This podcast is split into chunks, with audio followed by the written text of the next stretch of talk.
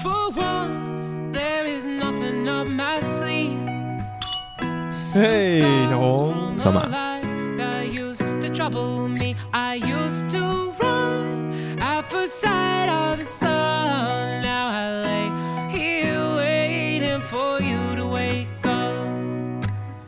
我们按顺序说，这是我们这个系列聊的第九个电影了哈。嗯哎呀，我们从比尔·莫瑞开始，嗯，以比尔·莫瑞来做一个可能的收尾。对，嗯，是不是 Yes 算我算对你比较好 了？我能想到是有一个理由的。什么理由？我们要谈的片儿不是传统意义上讲亲密关系的片儿，哎，你可能没法把它塞进来，但是它可能比较对你我来说，这种我们一开始要探讨的问题嗯，是一个很有意义的这个电影就是《土拨鼠日》。土拨鼠之日，或者叫偷天情缘。这电影我第一次看，肯定应该是大学的时候，我记得非常的清楚啊。看完以后是很极其震撼的，是觉得哇，太巧妙了。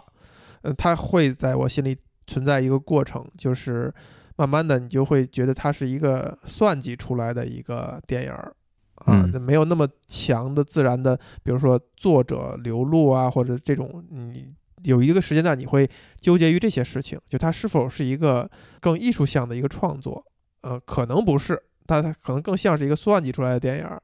但是，呃，我也是重看了很多次，嗯每次看确实是感受会有细微的调整，啊，也就是常看常新。对，根据你自己人生当中的一些处境的变化，你自己的经历的变化，会从中读出不一样的东西。嗯，每次都有很所谓的很功利的收获，你能够直接读到一些呼应你现在的某些处境或者某些在思考的问题的点。嗯嗯我觉得这就很了不起。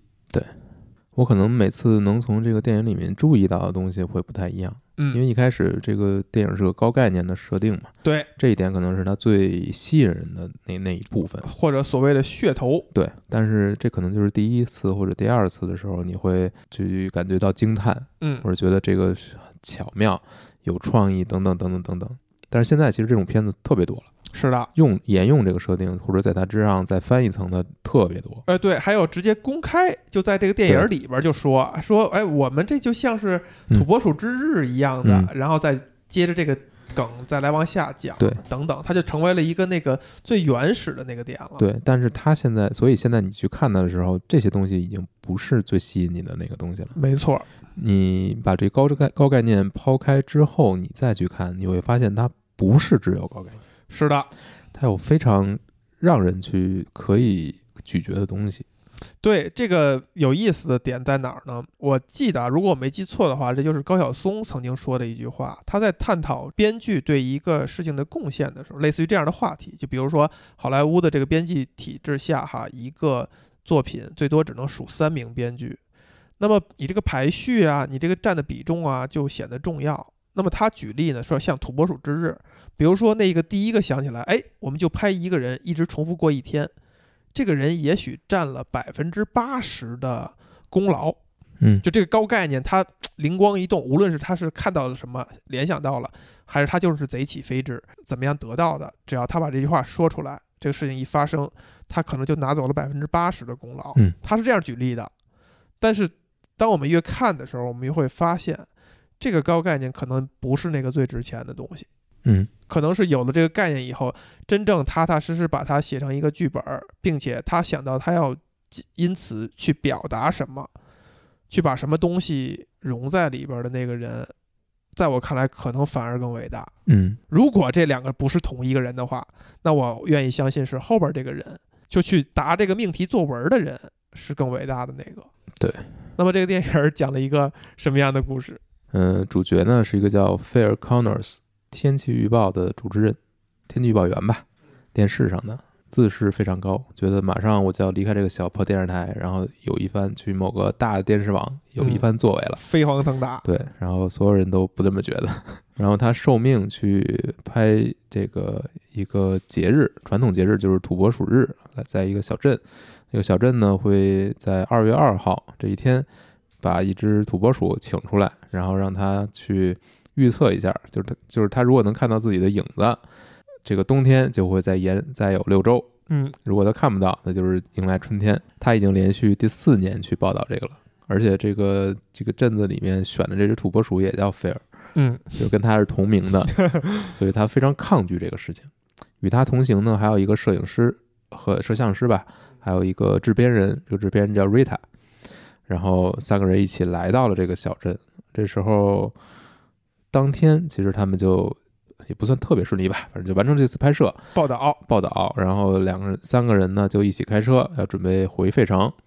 回费城的路上就被一场巨大的暴风雪给困住了，然后他们就回到了这个小镇。第二天，菲尔一觉醒来，发现一切又重置了，嗯，他又开始过二月二号龙抬头，没剃头了。 对， 在咱们这儿是龙抬头，在人那儿土拨鼠日，没有，没有咱们咱的二月二是农历， 对对对，他会发现一切又重新发生了一遍。比如说，他出门会有一个大胖子会去迎接他，热情的跟他打招呼，下楼这个店的女老板会迎接他，出门会遇见一个老人向他祈祷，会有一个他以前的同学向他推销保险，嗯，然后他会来到这个镇子，然后这个镇中心这个小广场，然后来进行预报。他非常崩溃，他就觉得，哎，为什么我陷入了这里？然后他跟所有人说，其实也没有人相信他。这个时候，他就发生了很多的事情，比如一开始他的心态是不能这样，我要想办法去逃出去，反复的尝试也不行。之后他会想，就是说，他有一次在这个酒馆跟人跟人抱怨，跟旁边两个醉汉抱怨，你能想象，就是每一天都在过同样的日子，在同一个小地方，就这么活着嘛。然后旁边两人说：“这就是我的生活。” 对，然后呢，他就有一点赌气吧，他就带着这两个人，这两个人都喝得酩酊大醉，他就开着这两个人的车带他们走，带就带他们回家嘛。嗯，但是他就问说，如果你是这样，就是你每天都会重复的话，那你会怎么做？旁边一个一个醉鬼说，那意味着我做什么都可以，不会受到惩罚，哎，然后给他了就他启给发，他启发，他就开始这个开车去撞油箱啊，然后引得一堆警察警车去追追他，嗯然后最后被关进监狱了。然后第二天醒来，发现哎，又在自己的床上，嗯一切都正常。嗯，从此，他就开始了一系列的这个胡搞，放浪形骸的生活，放浪形骸的生活就开始，比如说他就开始趁着这个银行人银行运钞的过程中出现的差错，就开始拿钱，拿拿一袋钱走，然后他会这个开始骗这个镇上的小姑娘，哎，套人家话，装成别人的这个过去认识的同学，学然后就就跟人家在共处共处一夜，反正也没有任何对吧？就是他开始利用这个东西，他开始去剥削身边的人，是，最后呢，他就把目光投向了身边的人，嗯，就是这个制片人 Rita，一个挺好看的一个小姑娘，她就开始套话，然后利用她套到的各种各样的话，利用一次一次的循环试错，试错，然后知道了这个姑娘的一切，几乎一切。于是他就开始筹划自己跟这个姑娘美好的一天，一次一次尝试，直到最后他几乎要成功了嗯的时候，就是瑞塔几乎要决定跟他共度一夜。但就在这个时候，因为他不是一个真心的状态，他只是在充分利用自己的这种无限循环的能力， ，Rita 开始怀疑瑞了，塔是能够本能的感觉到，他不是真正的爱自己，他是在呃可能用某种自己不知道的方法，或者说问自己以前的所有的朋友，套出自己的所有这些喜欢的东西，来构成这完美的一天。所以每一次瑞塔都会拒绝他，每一次都会抽他一个嘴巴，让他就怀疑人生了。然后他就真的放弃了这个事情，他就非常非常非常痛苦。其实那会儿非常痛苦，然后他就开始作死，一次一次的自杀，一次一次自杀，但是发现自杀也让他无法跳出这个循环。那后来就有一天，他就真的跟瑞塔坐在一起，开始聊这个事儿。他说：“我就是一个神。”嗯他就在这个小饭馆里，把所有人的过去、身世背景、他们内心最不愿意让人知道的、最大的愿望都说了出来。瑞塔终于相信了他，然后也决定跟他就是相当于一个科学观察的身份去看他这一天。嗯，然后两个人最后这一晚其实是相处在一起的，但相处在一起，即便如此，即便他已经相信他，甚至已经某种程度上已经爱上他了，嗯，这一天仍仍然没有结束，这个循环仍然在继续。但是他也有一点改变，呃，菲尔在度过这一夜之后，他开始想办法帮助身边的人。嗯，他的心情非常好了，他觉得我可以改变做一些事情，做一些事情去改变这个世界，所以他就会在镇上帮各种各样的人的忙，然后也会去想要去学习，学习一些新的技能，不管是冰雕啊，还是钢琴啊，等等等等，修车啊，等等修，车等等等等。对，就这个小镇上能给他提供的所有的成长或者学习的东西，他都哎去开放的接纳去接受。对，整个心态跟以前就完全的不一样了。但在这个过程当中，他又遭遇了一件事情，就是他有这镇上有一个老人，一开始向他讨钱的那个老人，无论他做什么事情，做什么样的努力，都没法避免这个老人在这一天将近结束的时候死去。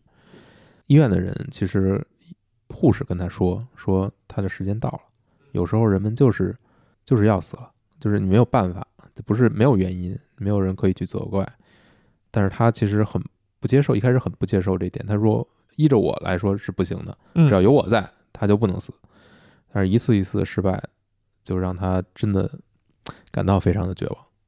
他可能也认清了自己并不是所谓的神，并不是可以为所欲为，一切都能按照自己的心意的。即便如此呢，他，我觉得他这时候的心态转变的就已经很，他有了非常大的一个成长。面对这一点的时候，面对自己无法去改变的东西的时候，所以你看他后来，后来他已经完全放弃了去赢得瑞塔的心，他变成了一个他非常享受在这里的生活，他会帮助所有自己能够帮助的人，对自己身边的人都变得非常好，不像原来一开始那样非常的他是一个非常招人讨厌的，招人。讨厌的人。 我们哎呀相视一笑哈，这就是我这次看的时 候，他是一个聪明的人，但是他会非常的傲慢，对和自视甚高，自视甚高。对。但是在这个过程当中，在无限循环的过程当中，他已经不再去追求瑞塔了，他已经放弃了这个过程。所以你看到，在最后一次循环的时候，其实是瑞塔主动看上了他，嗯，主动选择被了他吸引。被他吸引了。但因为这时候经过了不知道多长时间的循环，有可能是几年，有可能甚至是十几年的循环，嗯他已经变成了另一个人，他已经不再是之前那种呃 cynical 的那种，就看什么都不顺眼，然后看什么都觉得配不上自己那种状态，他变成了一个。非常安于在这里的生活，同时在里面找到了非常多的乐趣，也非常能够平等的看待身边的所有的这些普通人。嗯，而不是像之前一样叫所觉得所有人都是笨蛋。都是笨蛋，都是自己的拖累。对，所以这个时候呢，瑞塔对他的态度发生了一个一百八十度的转变，两人之间的关系不再是一个不是菲尔想要满足自己的某些欲望再去追逐，而且这时候他已经完全放弃了再去再去跟瑞塔怎样怎样，他完全放弃这个事儿了。就是非常自然的，顺其自然的。他已经非常顺其自然，他没有期望，他甚至没有期望能够跳出这个循环了。对他已经放弃了这一点，他只想在自己在这个循环中做对的事情，成为一个更好的人。就是认真的过每一天。那当最后瑞塔跟他走到一起，两人共度了一夜，其实也没发生什么事儿的时候，这个循环结束了，不知道为什么。嗯，就突然结束了。但是这时候，菲尔已经不想离开这儿了。他跟瑞塔说：“我们住在这儿吧，我们定居在这儿吧，我们就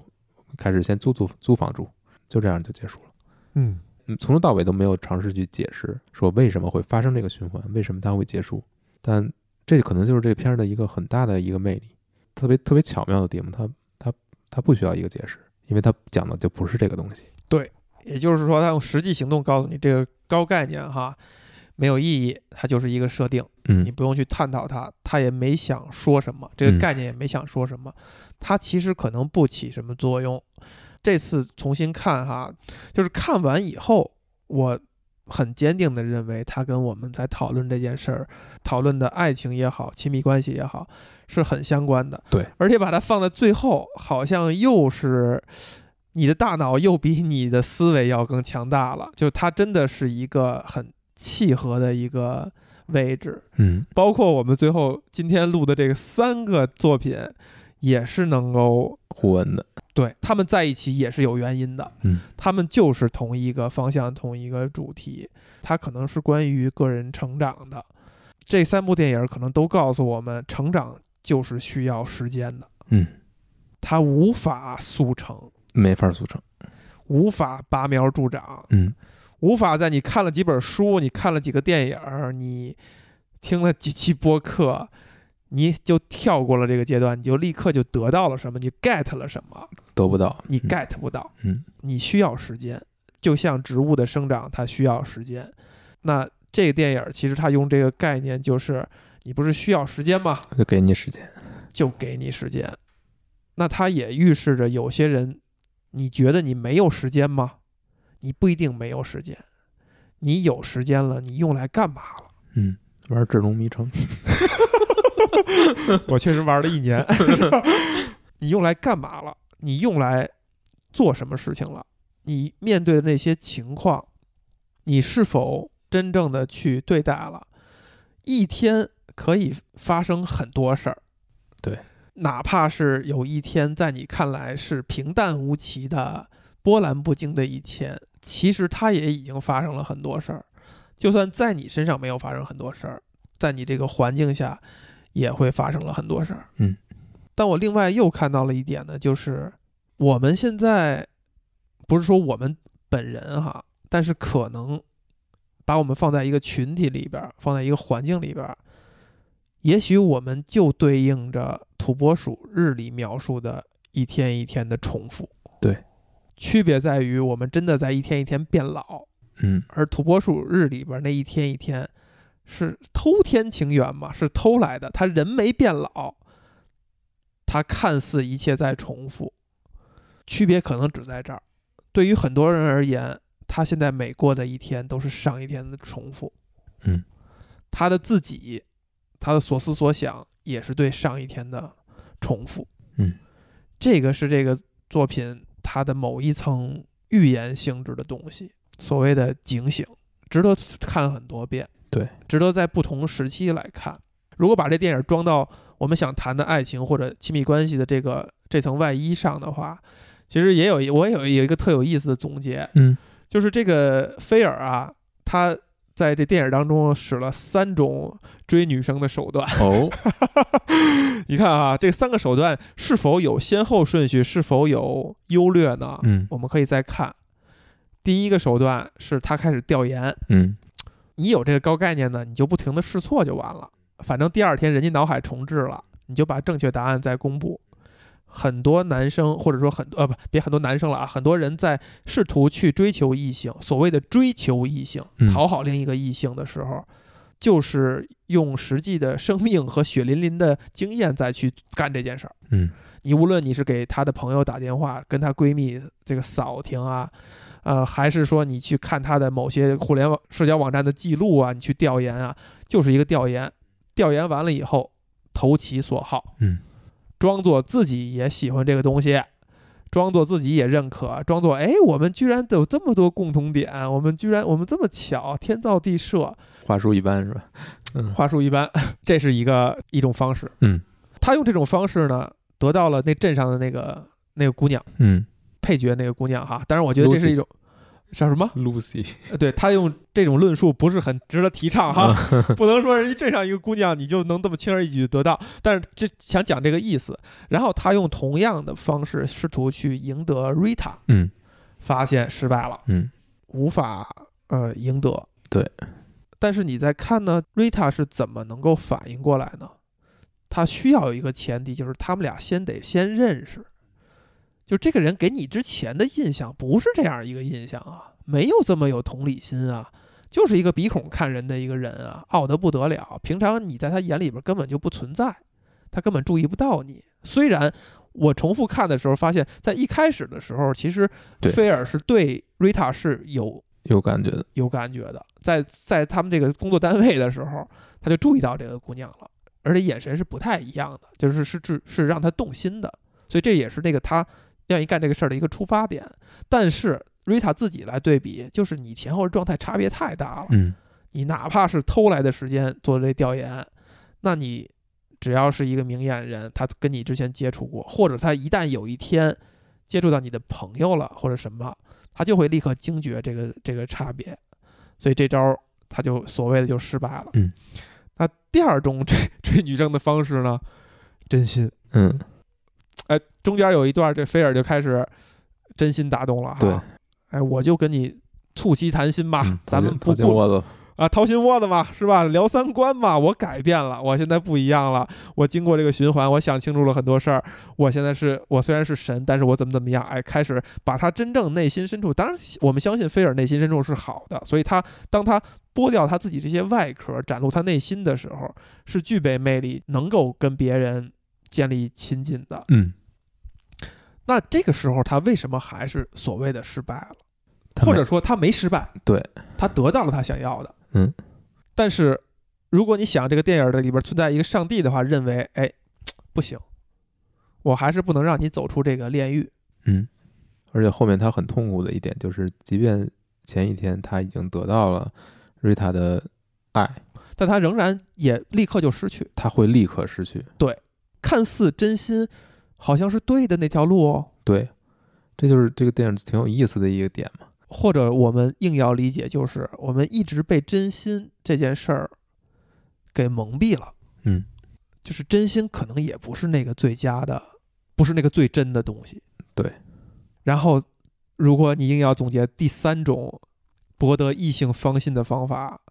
就是做你最好的自己，然后吸引他。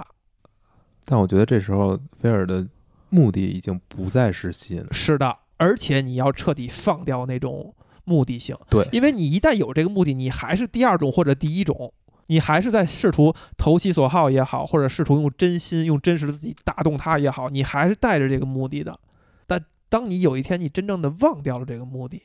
对，你可能就是达到了这个目的。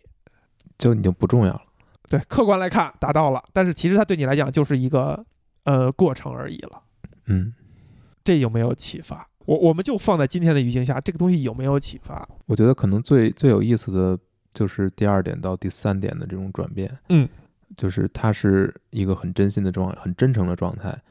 但是它存在，但是第二从第二部分到第三部分的这种转变，真正的发生的转变是什么呢？他开始在乎，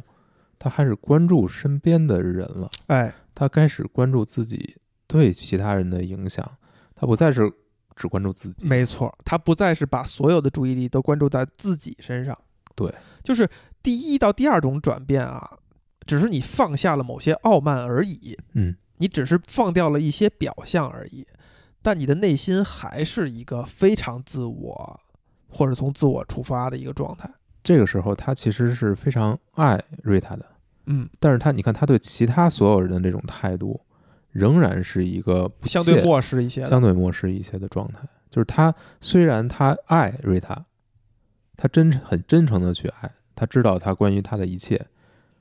但是瑞塔真的爱他吗？就是他是一个值得瑞塔对爱的人吗？对，还不是。哎，这个说得好，只做到了一半儿。对，那我们偶尔会拿这个当说辞，嗯，就是你足够爱一个人了，哎，你运气不好，恰巧他不爱你，然后我那我们就去试图去碰一个运气好一点儿的，就是你也爱他，他也恰巧爱你，但其实这个背后它是有一定的需要解决的问题的，就是你是否是那个值得被爱的人。对，就他不一定完全是运气成分了，他可能还是。呃，无论是沿用你说的，你还不够完整，还是说你还就是你不值得，也许你还不值得爱，你还不值得啊爱。或者你你你再换一个角度，那就是虽然他已经知道如何去爱瑞塔了，他爱瑞塔没问题，很真诚，很真挚，就是一种真真正的爱了。但是他对其他人的漠视，就证明这种爱迟有一天消失了，就什么都不是了。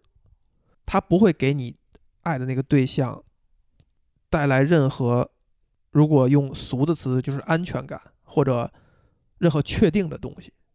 就这种爱可以有，但也可以瞬时就对没有了。就像你可以漠视在你生活当中出现的其他人一样，但当你真的把自己完全放下，你开始注意到身边的所有一切的细节的时候，那种感觉、那种爱或者那种追寻，就变成了是一种非常确实的东西，就它不会消失了。对，它不是一个临时的，对，它不是一个有理由的东西，它不是有理由它的是东西。就是融入你自己的，就是你就成了成为你这个人的一部分了。成为你这个人与这个世界相处的方式了。嗯，这个过程可能是所谓的那个成长。这里面也有一个很重要的情节，就是那个老人嘛。你像在他之在这个老人之前，他仍然虽然他开始做好事儿了，但他仍然是一种非常自大、非常是，我我我是一个神，我要我要一切都要按照我的意愿去做，我我能够能改变你的命运。但是后面你看这件事情发生之后，他就整个人是变了一个状态的，就他不再是一个完全就是，虽然他也会他去不是居高临下的那他个状态了，不是居高临下，尤其是你看最后这一场大家这个聚会，晚上这个聚会，他是一个融入所有人的一个状态，他哎是给大家帮弹钢琴助兴，然后甚至他在真正在里面很享受很其中很。享受其中，他没有弹觉琴也得很享受，他已经进入了这个小镇了，他成为这个小镇的一份子了，他能够能够在里面找到自己的位置了，他不再觉得自己是一个我马上就要逃离这里，这里对一我切来这的儿就是干个活儿，对我干干完我赶紧走，这个就是他把自己放下了，他没有再觉得我跟别人不一样了，他可能更多的看到了我跟别人相似的那那些点，所以他就他真的成长了，就是他他越过了自己，怎么说呢？我们把这个，我们把这一层啊，从爱情和亲密关系再拿回到对于日复一日的这个预言的这种重叠上啊。你看到一个有意思的点，就是，呃，当他还是想要追求什么东西的时候，他直接就把它聚焦到了让他有一些动心的姑娘。嗯，哎，这个事儿挺有趣的，就是当我们想象我们自己，如果我们有无限生命了，嗯无限生命哦，你不会再衰老了，你就维持着一个你最佳的状态，一直循环下去。我们能想到的，我们想要追寻的东西，是不是只剩下爱情了？爱情是不是那个终点？不是终点，就是是不是那个尽头？你的一切是围绕着它而来的。请问这俩词儿有什么区别？ 呃，对，尽头听着没有那么，哎，是不是没有那么消极？是那个顶端， 就是你一切的一切，是不是都是围绕这件事情来的？比如说哈，我们看这么多电影儿，我们聊亲密关系，我们是为了获得一份我们是为了把它想清楚，想清楚的点，是不是为了获得一份爱情，还是说只是为了想清楚本身？嗯，我不举了一个极端的例子啊，嗯嗯嗯嗯，其实就是举了一个极端的例子，就是是不是爱情是唯一值得追求的东西？不是啊，你别这么粗暴给结论，你想一想，那还有什么？我们带回到这点哈，就是一个人，一个俗人，一个世俗人，他没有那么超脱，他不是圣人，他没有他没有很强的意识，他扔到这个环境下，你有了无限生命，你一天在循环，你总要给自己找点事儿干，最后的结果你就是想要追求一份爱情，至少在电影的中段是这样。嗯，对吧？那我们如果刚才我们形容的，我们现在过的就是每一天，很多人过的就是每一天日复一日，每一天的重复，只是你在什么天增日岁月人增寿，你在变老而已。那如果你拿掉这一层，当然是拿不掉的。也许就是因为这一层，所以你还不能把全身心的去追求爱情。但是如果是的话，是不是爱情是那个唯一值得追求的？这也就是这个东西，我们为什么那么认真？嗯，啊，因为好像它就是那个唯一的重要的东西了，你能不认真对待它吗？它可能不是，它可能是最重要的东西，但可能不是所有人都能去追求到的。对，也许可能你就追求艺术去了，呃，做一个替可代。能艺术也就是一种爱情，就是你在找寻内心深处那种那种悸动的那种那种东西，就是追求不到，可能它就是马、呃呃骡子面前那根胡萝卜吊着的胡萝卜，能让你无休止的往前跑。嗯，所以我才想，为什么当他促膝谈心、坦诚一切以后，那一刻就是他追求到了爱情。嗯，然后又循环了，对，还是循环了，就是在讲，大家都追求不到，你追求到了，那么之后呢，你就不得不怀疑这片儿带有很强的宗教宗教色彩了。嗯你看他之后怎么办？我这次看的时候，我记了三个关键词，就是什么让你之后你还能够让你真正感觉你在活着呢？ 学习、嗯利他、嗯爱。嗯，如果有一个终点，你越过之后，它还存在路的话，嗯可能很多人一辈子遇不到那越不过那个点去。但是如果越过去了之后，你还能看到什么？还有什么东西能让你真正的活着？如果那是那点之后看到的东西，那也就是哪怕我们没追求到那一点，我们把这些东西拿到前边儿来，你也会非常开心，你也会非常充实，也会感觉到你在活着。嗯甚至在这过程当中，你无意中收获了一直追求没有追求到的那个东西。其实你学习和利他，你都可以解释成爱，就是对这个世界无充满爱意的目光，对一切事情的好奇，对人的悲悯，对他的好奇，对他的真正的关心，你想去了解他，你想去解决他的痛苦，你想去试图参与到他的生活，帮他解决问题，以及对这个世界的好奇，这些案件能不能弹出一些好听的音乐，对吧？一块冰，它怎么样能够更好看？等那等，其实就是从一个亲密关系的这种小爱，拓展成一种对对所有人的所有事情的这种爱了。对，就是它不是一个追求的过程，或者说它是一种辐射性质的嗯追求的过程，穷尽你的所有生命、所有时间，非常饥饿的、贪婪的吮吸这个世界的那种感觉。你这词儿用得不好啊你嗯用的词儿这个也好吧。你说宗教，其实这个片儿有很多宗教层面的解释嘛，嗯，都在利用这个片来阐述自己的理念，哦，其实是这样的。那无非就是结合各个那个对吧，各个具体的宗教了，各个具体的宗教嘛。那其实我觉得没有什么特别多可说的，对你套佛教也可以。是有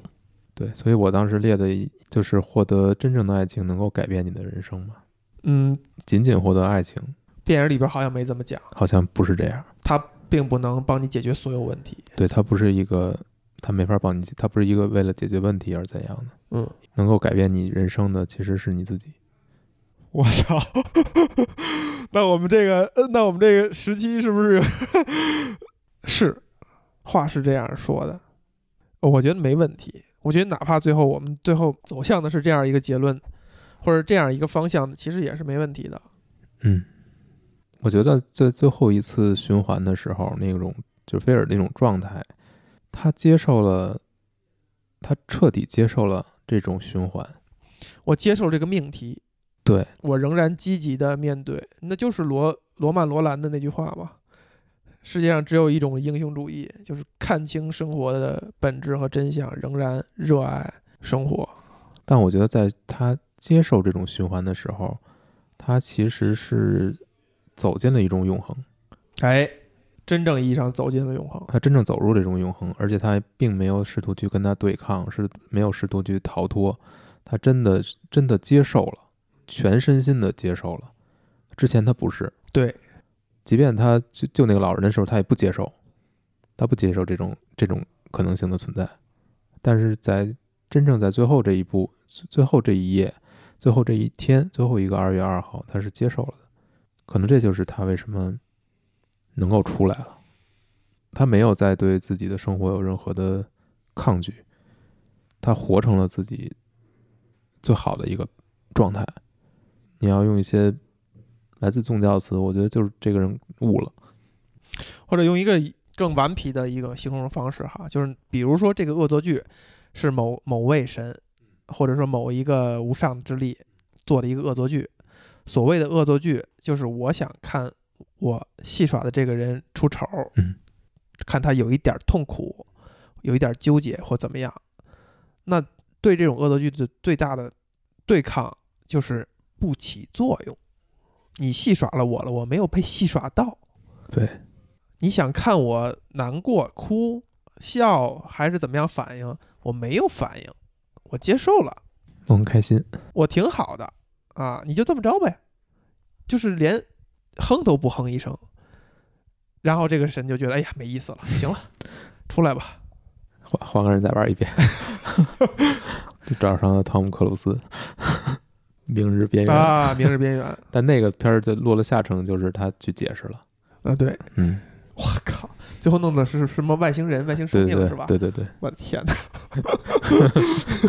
哎呀， 是，但但人家是想拍一个科幻电影儿，对对对，对，这个电影是想拍一个语言而已。嗯，我们是不是这么快就说到了尽头？我们已经把这个问题解决了，说完了，我们真的就做到了这件事情的真相。就亲密关系的真相是跟人的一生是息息相关的，全解决了。解决了，解决什么？就是你做到菲尔那个程度就行了，这就变成我们下一步的命题。因为我觉得我我们要做到掉我要掉书袋啊了，嗯掉书袋，你今天是掉书袋三部曲。对，都是现学现卖 啊，嗯，嗯，都在书里。很好，很好。嗯，对待感情其实有两种不同的心态，嗯，第一种心态就是宿命论者，哎，宿命主义，就是觉得一切都已经预写定了，就是说我一眼看到冰山上边那个了，嗯，下边那个，下对嗯对，就是我看到冰山上边了，我就知就道能整想个到冰山了。对我觉得他就是这样了。还有一种心态就是所谓的成长论。哎，回到这个电影儿，他一开始是一个宿命论，是，他觉得这个小镇上的人，我知道他们是就是一帮白痴，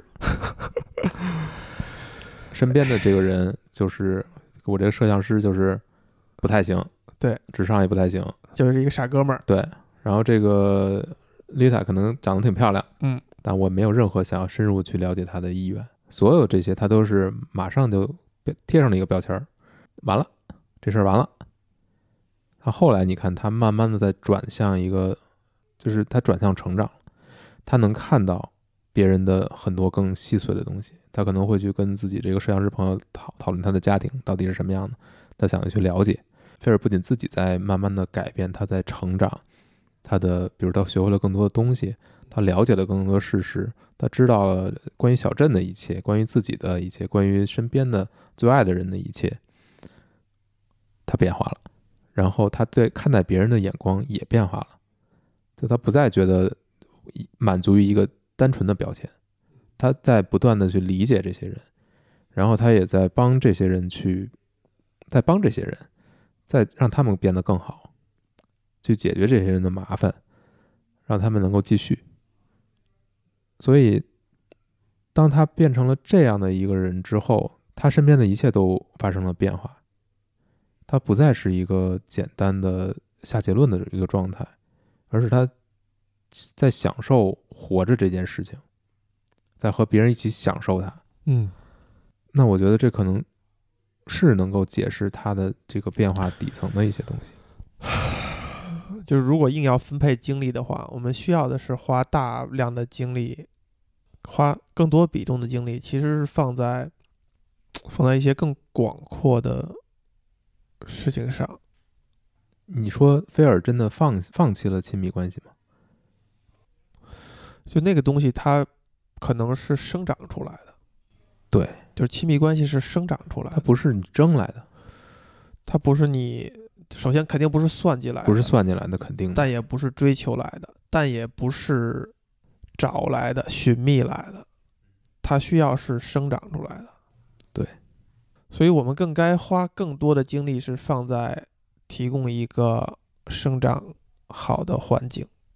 我觉得可能就是可能都不是这样了，你忘掉这件事儿了。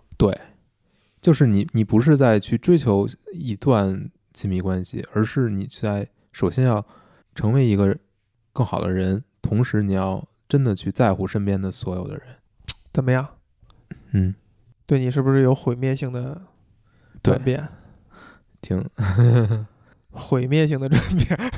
是拆掉有没有拆掉你的防角石？小红，如果这个变成一个结论的话，有没有抽掉你的防角石？就是你对于身边东西的没有那么关心，没有那么好奇，是不是你的基石构成你这个人的关键要素？还是说，其实这是一种误读，你没有你想象的那么不关心和不好奇？只是你进入了这样一种自我论述，嗯，有可能是这样。或者我们就确定是这样，这样嗯反而更有助于事情的发展。我觉得仅从这个片子来说吧，它其实是提供了一种新的思路吧，嗯相对来说新的思路，就是你你真的执着于去追寻一个一份成功的亲密关系，反而适得其反。可能会适得其反，或者说，即便你追求到了，嗯，可能它不会真正让你那么开心。哎，它只是一个阶段性成果而已。对，然后你就立刻会陷入一种虚无，所谓的闲者时间， 嗯，对就是这样。呃，我经历过无数，就我从小一直在经历这个过程。就当你跟这个姑娘的关系确认了，你在接下来的几天会感觉到无比的失落。这个失落不能简单归源于呃你热爱追逐，你只要达成目的了就怎样怎样了。我觉得太粗暴了，它不是那样的，它不是那个过程，它是一种，它就是一种你把那件事儿跟你生活割裂开看的一种 然后这件事完了，嗯那当然会是有一种失落。其实对它没有完，它没有，它不是割裂开来的。对，就是所以为什么为什么当哈利最后最后说出那段话的时候非常动人呢？嗯他说：“我知道我想跟谁过后面的人生，嗯，那我希望这一天这一刻马上就开始，越快越好。”对，他不是在完成一件事情，他是在开始一件事情。那我的问题是什么呢？这这个具体的，咱们可以放到第十集再 来再来聊。这电影结束了吗？ 嗯咱们结束，咱们就可以早早结束。没有没有，我我是觉得咱们俩有很多相像的地方，虽然有非常多的不同，嗯但是有很多的地方是相像的。嗯，你从这个片儿来看，其实我们有很大一部分都是宿命论者，嗯，我们很容易的给别人贴上标签儿，很容易的去给别人下定论。对我比你额外的一像菲尔的一点就是，我确实比他还招人讨厌，没有比他哈，就是像他一样招人讨厌。你是可能会更直接的表现出来，因为你更实诚、更诚实一些。嗯那对我来说，我可能埋的更会更深一些，但我自己心里是对自己是有一个判断的。嗯，我可能会跟他也有一开始他是有非常相像的，可能很多东西看不上，很多东西呃嗤之以鼻，怎样怎样，就是觉得自己特别正确，别人别人都不优越感都不行，这种优越感，对这种觉得自己独特，觉得自己很优越，这种东西我是非常有的。所以看这个片儿，为什么每次都都会很触动我呢？就是他会把你这个东西给敲开，给你给你给你挖出来让你看一看。平时你自自己是不愿意去把这个东西挖出来的，嗯，因为它是你你可能是你那一点某种惯性那。一点点自尊的一个基础基础，你会对觉得我跟你不一样，所以我才会有一种自信。但这种自信其实是建立在一种很虚假的一个一个空心儿的一个一个地基上的，但你收获了自信，其实挺好的，对吧？可能是对，但是它会也会有问题。是你可能会收收集了这种自信，但是你你跟别也人会有一些呃并发症。对，就是副作用吧，就是你你没法去跟别人很平等的相处，你总会觉得，就像我，我不愿跟很多人去混来混去，那可能就是觉得我就看不上他，嗯，我就觉得浪费时间，可能一定程度上是这样，但是这就把这问题简化了，就变成了一个贴标签儿，你这个话头起是想说我们俩之间有什么相像的地方，嗯，是起的这个。嗯，我提醒你一下。是然后你接下来想说什么呢？忘了。我就是觉得，就是这个片子可能会提醒我们，会提醒，会提醒你，就提醒我吧，嗯起码提醒提醒我们，对，提醒我们就是不要这样简化，不要这样，不要进入宿命论。不要进入宿命论。对，就是可能会很舒服，会很方便，嗯，会很让你觉得，这点不得不提，丁老师就是一个很反对宿命论的，是吧？嗯他会认为， 比如我下一个判断，我说这人不适合干这个，嗯，看不出来他适合干这个，咱咱就不让他去干，而不是培养他，啊，这也是一种简便， 你就找合适的人干合适的事儿，他有他擅长的，把他放到擅长的，他其实不太同意的，嗯，他是觉得你有一个过程，你不要那么早的下结论，对，万一他很喜欢干这件事儿呢， 或者他慢一些，他学会了干这件事以后，创造出更多的好的后果呢？就是对对很多东西要稍微有一点，耐心，你说是耐心也好，是敬畏也好，哎，这就俩是一个东西，对，确实是一个东西。嗯，你你要有一点这个，而不是因为耐心这个词儿也已经高下立判了，嗯就是你是站在一个高的角度，嗯哦我需要对你有耐心，嗯我我的时间比你值钱，你已经高高在上了，嗯，而敬畏是你要把自己摆在相对卑微的那个位置上看，嗯但也我觉得可能这两个就是一高一低吧，但是是的可能都不是我想咱们想我想表达表达的的那词个，其实就是你要平视，嗯就是你要尊重，尊重和平视，不既不要怜悯，也不要仰视，都会有问题。就是你你都都会对你造成一个影响，倒不是说对别人，对别人肯定是有影响的，但对你自己来说会影响你自己对很多你你的生活态度，很多东西都会影响到。就我们对待亲密关系的时候，也会有类似的问题。对，就是这个东西，如果你把把它当成了一个追逐追逐猎物的一个过程，那你其实你是有一个高下的。倒没到那个程 是度。对是我我明白这意思，就是这个，嗯，这个就是这两个店，它就是我们所谓的它是自然生长的那个东西，就是你要你需要把自己人变成一个以这种方式看问题的人，而不是以某种方式看待亲密关系的人，嗯是某种方式看待世界。你真正三观的变化以后，你对于亲密关系的认识，对于爱情的认识才会跟着变化。对，它没有一个先后顺序，或者说它不可能不是孤立开的，不是孤立开就是它是有联系的。对，就是你觉得我我我我可以，我就特别愿意去追逐一份特别完美的亲密关系，但是你其实你是一个很自私的人，